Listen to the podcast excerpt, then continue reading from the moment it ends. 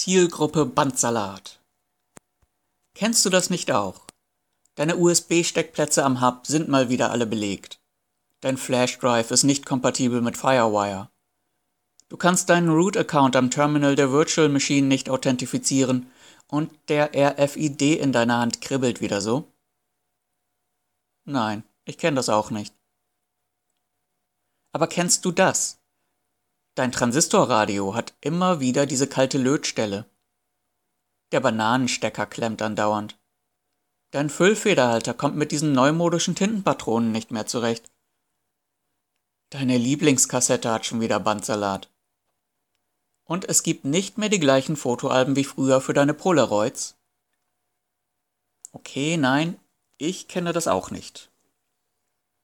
Aber bestimmt kennst du das. Dass jemand dir etwas verkaufen will und du überhaupt nichts damit anzufangen weißt. Vielleicht nicht einmal eine Ahnung davon hast, was dir da gerade verkauft werden soll. Und eigentlich ist dir das auch egal. Also ich gehöre weder zur neuesten Generation der Cyborg-Menschen, auch Generation Z genannt, noch zu den sogenannten Babyboomern, zu denen aber zum Beispiel meine Eltern gehören. Ich bin ein hineingeborenes Mitglied der Generation X, und habe damit ein für diese Altersgruppe relativ spezifisches Weltbild mit bestimmten Glaubenssätzen und Werten in die Wiege gelegt bekommen. Und auch einen bestimmten Wortschatz habe ich mitbekommen, denn in meiner Kindheit und Jugend wurde eine bestimmte Art von Sprache gesprochen, die weder 20 Jahre vorher gesprochen wurde, noch 20 Jahre später von der neuen Jugend. Früher war vielleicht noch etwas Dufte und Knorke. Gestern war es noch cool oder geil. Aber heute ist das schon wieder alles out. Was für Wörter ich kenne, auf welche Phrasen ich anspreche, das hängt auch von anderen Faktoren ab. Zum Beispiel, wo ich groß geworden bin.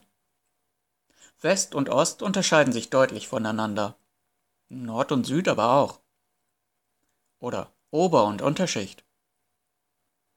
Arbeiter- oder Akademikerfamilie. Welche Interessen ich habe, welchen Beruf ich mir ausgesucht habe.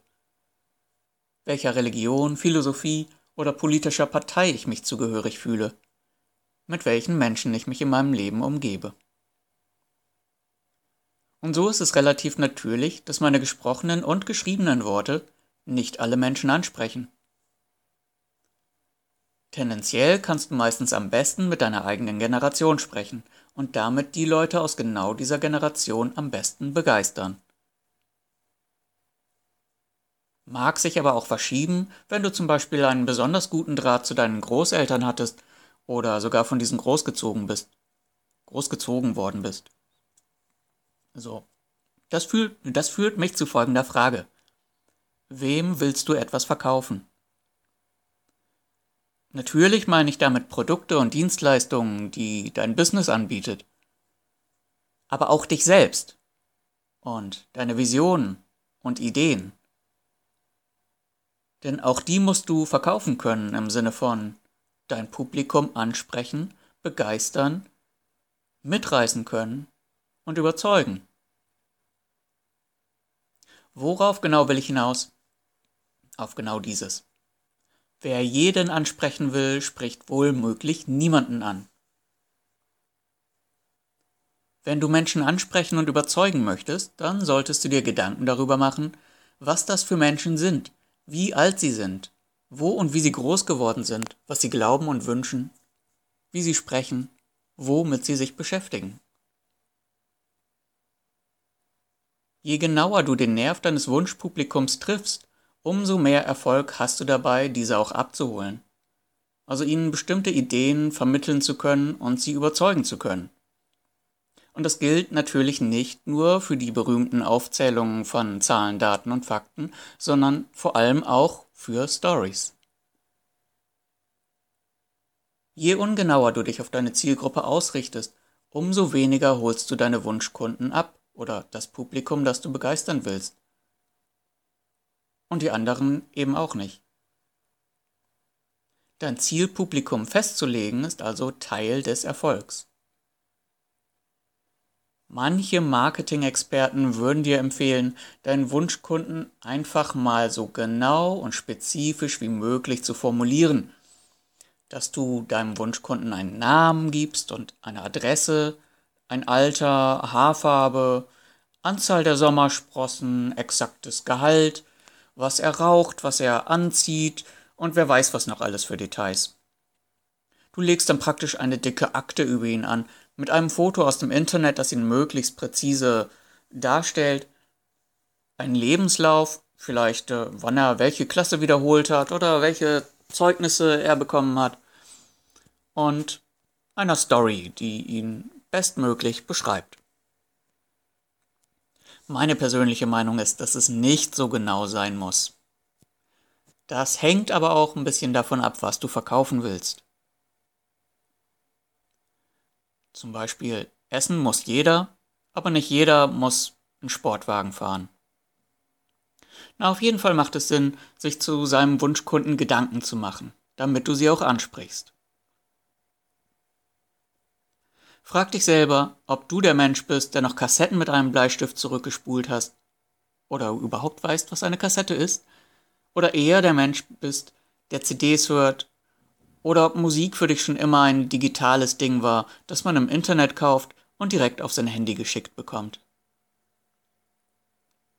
Achso, na gut. Das mit der Kassette und dem Bleistift wegen dem Bandsalat, das kenne ich selber noch sehr gut. Ich glaube, das ist typisch Generation X. Und löten habe ich auch gelernt. Aber ich habe trotzdem keine Probleme mit meinem Root-Account.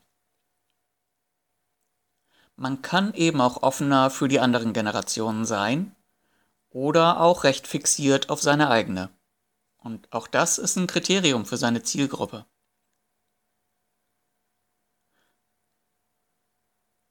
Wenn ich dich also frage, wer ist deine Zielgruppe, wer sind deine Wunschkunden, dann sag am besten nicht einfach nur, ja, alle. Denn das ist meistens ein Nachteil, kein Vorteil. Wo treiben sich deine Wunschmenschen rum? Das ist nicht nur wichtig, wenn du etwas verkaufen willst, das ist wichtig, wenn wir uns überhaupt mit anderen verbinden wollen. Wenn du dich mit mir verbinden willst zum Beispiel, weil du zur Generation X gehörst, ja, dann schreib mir einfach. E-Mail, das ist noch eine Sache für meine Generation. Vielleicht gefällt dir diese Podcast-Folge besonders gut und du willst mir das mitteilen. Oder du hast eine Frage zum Storyrudel. Egal ob zum Blog, zur Facebook-Gruppe oder zu einem Schreibkurs, zu einem Mentoring-Programm oder wie ich dir sonst helfen kann. Aber es gibt vielleicht auch einen ganz anderen Grund. Denn seit neuestem bin ich stolzer Chefredakteur der Rubrik Science Fiction vom Wissenschaftsblog utopiensammlerin.com. Dort gibt es die beliebte Sparte die Welt in 100 Jahren.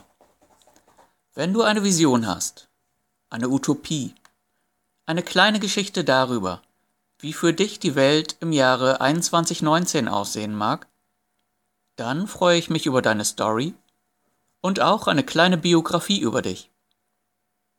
Beides werde ich dann mit dir besprechen und gegebenenfalls gerne veröffentlichen. Vielleicht wirst du berühmt?